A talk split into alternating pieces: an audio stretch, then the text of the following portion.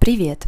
Я заметила, что вам очень понравился первый выпуск подкаста, в котором я рассказывала о России и Италии. В то же время я сама вспомнила еще несколько моментов, которые не вошли в тот первый выпуск, поэтому сегодня предлагаю продолжить.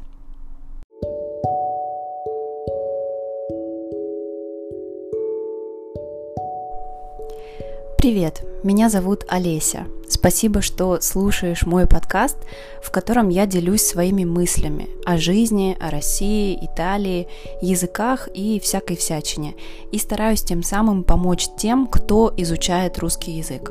Вы можете найти скрипт к этому выпуску, перейдя по ссылке в шапке моего профиля Instagram. Приятного прослушивания!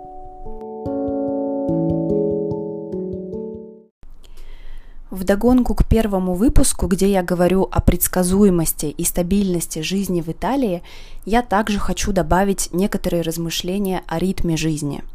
Чего мне иногда действительно не хватает здесь в Италии, так это быстрого ритма большого города. Давайте сначала разберемся, что обычно имеется в виду под словом «ритм большого города». Что это значит? В Санкт-Петербурге, где я родилась, и тем более в Москве, постоянно что-то происходит, все куда-то спешат, жизнь кипит. Сегодня я обсуждала это со своей подругой, которая тоже из России и тоже, как и я, сейчас живет в Милане. Она согласилась со мной, но уточнила, что все же она устает от такого ритма. Я попросила объяснить. Вы когда-нибудь слышали о синдроме FOMO – Fear of Missing Out – по-русски это называется синдром упущенной выгоды. Это чувство можно описать фразой «все, кроме меня». Страх упустить важное мероприятие. Навязчивое желание входить в любые формы социальной коммуникации. Например, ходить на все вечеринки. Конечно, здесь важную роль играют соцсети. Вот представьте, вы живете в таком бурлящем городе, как Москва – и вся ваша лента Инстаграм заполнена фотографиями московских друзей и их кипящей жизнью. Кто-то в только что открывшемся новом баре, кто-то на инаугурации очередной выставки, кто-то заработал свой первый миллион в 25 лет, и это реальные случаи. Кто-то на классной вечеринке, а кто-то открыл свою школу танцев – все вокруг развивается настолько стремительно, что если ты один день просидишь дома, то ты как будто что-то упустил. Открываешь ленту, смотришь и думаешь, надо срочно догонять. Вот это утрированно и есть ритм большого города. Недавно я как раз, смотря сторис из Питера, подумала, боже, как скучно я живу. Действительно, спокойная европейская жизнь на таком фоне покажется жизнью пенсионера. Но именно за этим в Италию едут толпы туристов из России, не забывая поставить хэштег «Dolce far niente», то есть «приятное ничего не делание». И наоборот, динамичность больших российских городов очень манит итальянцев, уставших от привычного образа жизни – для них это как глоток свежего воздуха и отказ от привычных рамок и границ. Ведь итальянская повседневность и правда очень кодифицирована, нормализирована, и на ее фоне российское разнообразие, хаотичность и этот самый ритм больших городов могут показаться синонимом свободы – с другой стороны, это нормализация повседневной жизни и эти традиции, негласные правила, о которых я говорила в первом выпуске, и составляют местный колорит. Возможно, поэтому от них иногда так сложно отказываться. Говоря в прошлый раз о еде, я забыла упомянуть одну важную деталь. В Италии еда готовится каждый день новая, то есть обед готовится каждый день разный, и все из-под ножа. В России, и не только обед, ужин тоже, в России люди могут приготовить огромную кастрюлю супа и есть его несколько дней. Кстати, итальянцев обычно удивляет русское разнообразие супов. У нас ведь действительно очень много супов.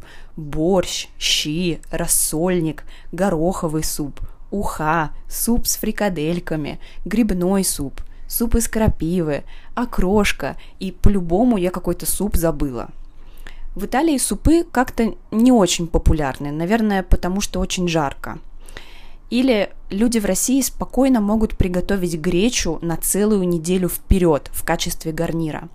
Это значительно экономит время, и эта тема является камнем преткновения в нашей интернациональной семье. Мы с Рикардо постоянно спорим. Он вечно норовит выкинуть еду, которая стоит в холодильнике всего лишь пару дней, а я этому всячески препятствую. Нельзя не сказать о стоимости коммунальных услуг. Коммунальные услуги, сокращенно просто коммуналка или КУ, это плата за воду, газ, электричество, отопление и все такое. Средняя стоимость КУ в однокомнатной квартире обходится петербуржцам примерно в 3700 рублей. Это примерно 50 евро. Жители двухкомнатных квартир платят примерно 5000 рублей. Это 65 евро.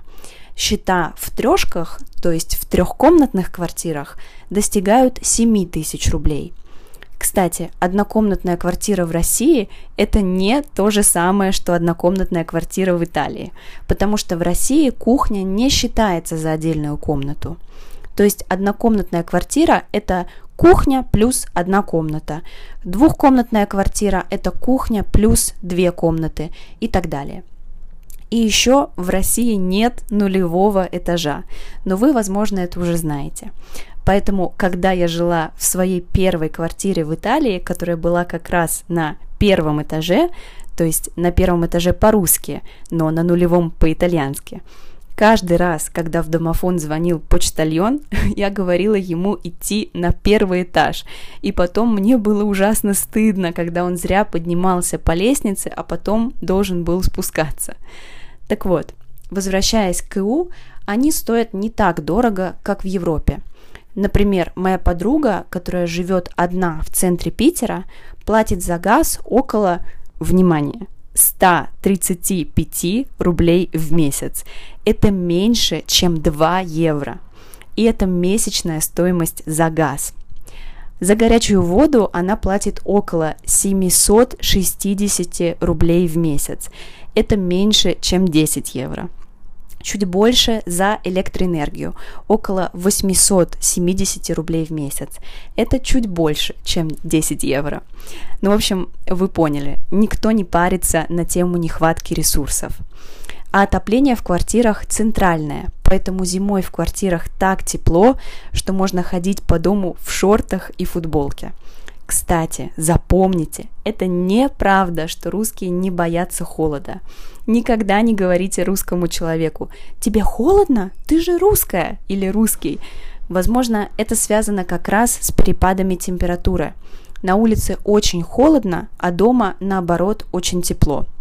В Италии зимой дома бывает еще холоднее, чем на улице, и итальянцы зачастую намного легче переносят холод, чем русские.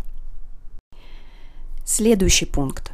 В России, особенно среди девушек, очень популярна психология, астрология, карты Таро или Таро, я не уверена, эзотерика. В Италии я этого не замечала. Кстати, насчет девушек. Девушки в России очень внимательно следят за своим внешним видом. Я помню, что была крайне удивлена, когда, придя в университет в свой первый день, я не увидела ни у кого из девчонок шелака на ногтях. Шелак – это маникюр с длительным покрытием. Маникюр, педикюр, так называемые уколы красоты, море разных процедур, названия которых я даже не знаю. Бьюти-индустрия в России очень развита. И все это более доступно – в Италии все эти салонные процедуры женщины начинают делать намного позже. И это, как мне кажется, показатель определенной статусности женщины. Часто можно видеть ухоженных сеньор в возрасте, с маникюром, прической, но редко можно так сказать про молодую девушку. Молодость в Италии приравнивается к красоте. То есть, если ты молодая, то ты априори красивая, и тебе ничего с собой особо не нужно делать. Если честно, мне такой взгляд ближе. И вообще, если говорить обо мне лично, то моя внешность сильно изменилась с тех пор, как я переехала. Напомню, это случилось в 2016 году, то есть 4 года назад. Приехала в Италию я огненной, огненной брюнеткой, только-только сняв нарощенные волосы. Спустя 4 года, то есть сейчас, я вообще практически перестала краситься и забыла, что такое салонный маникюр. И когда я приезжаю в Питер, одна из первых вещей, которые бросаются в глаза, это очень нарядный внешний вид русских девушек. Ну, а раз уж мы заговорили про девушек, то почему бы и парней тоже не обсудить? Если в России забота о доме – это целиком и полностью ответственность женщины, то есть готовка, уборка и так далее, то в Италии мужчины часто разделяют эти обязанности с женщинами. Особенно что касается приготовления еды. Хотя в Италии все очень вкусно готовят, и мужчины, и женщины. Просто в России, например, готовит обычно женщина, а мужчина иногда готовит какое-нибудь свое коронное блюдо по праздникам или выходным. В Италии мужчины также принимают более активное участие в воспитании детей – а еще они более трепетно следят за своей внешностью по сравнению с русскими мужчинами. И последнее на сегодня. Отношение к деньгам. Многие думают, что русские очень щедрые. Это утверждение вызывает у меня большое сомнение. Если человек потратил кучу денег за один вечер, угощая при этом каждого встречного и оставив в конце хорошие чаевые, это еще не говорит о том, что он богатый или щедрый. Может, он просто только что получил зарплату. Понимаете, о чем я? Русские люди очень любят крайности. Как поется в известной песне Лечить так лечить, любить так любить, гулять так гулять, стрелять так стрелять. То есть, если делать что-то, то делать это по максимуму. Именно за это везде так любят русских туристов, и именно за это им многое прощают. Европейский человек привык экономить, откладывать, иметь какие-то сбережения. Русским это, как правило, не свойственно. К сожалению, очень мало финансовой грамотности. Зато душа широкая –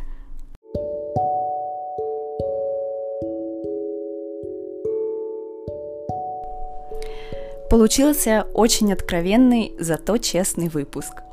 Вообще сложно, говоря о двух странах, давать им объективную оценку, но я стараюсь как могу и надеюсь, вам это интересно. До встречи в следующих выпусках. Пока.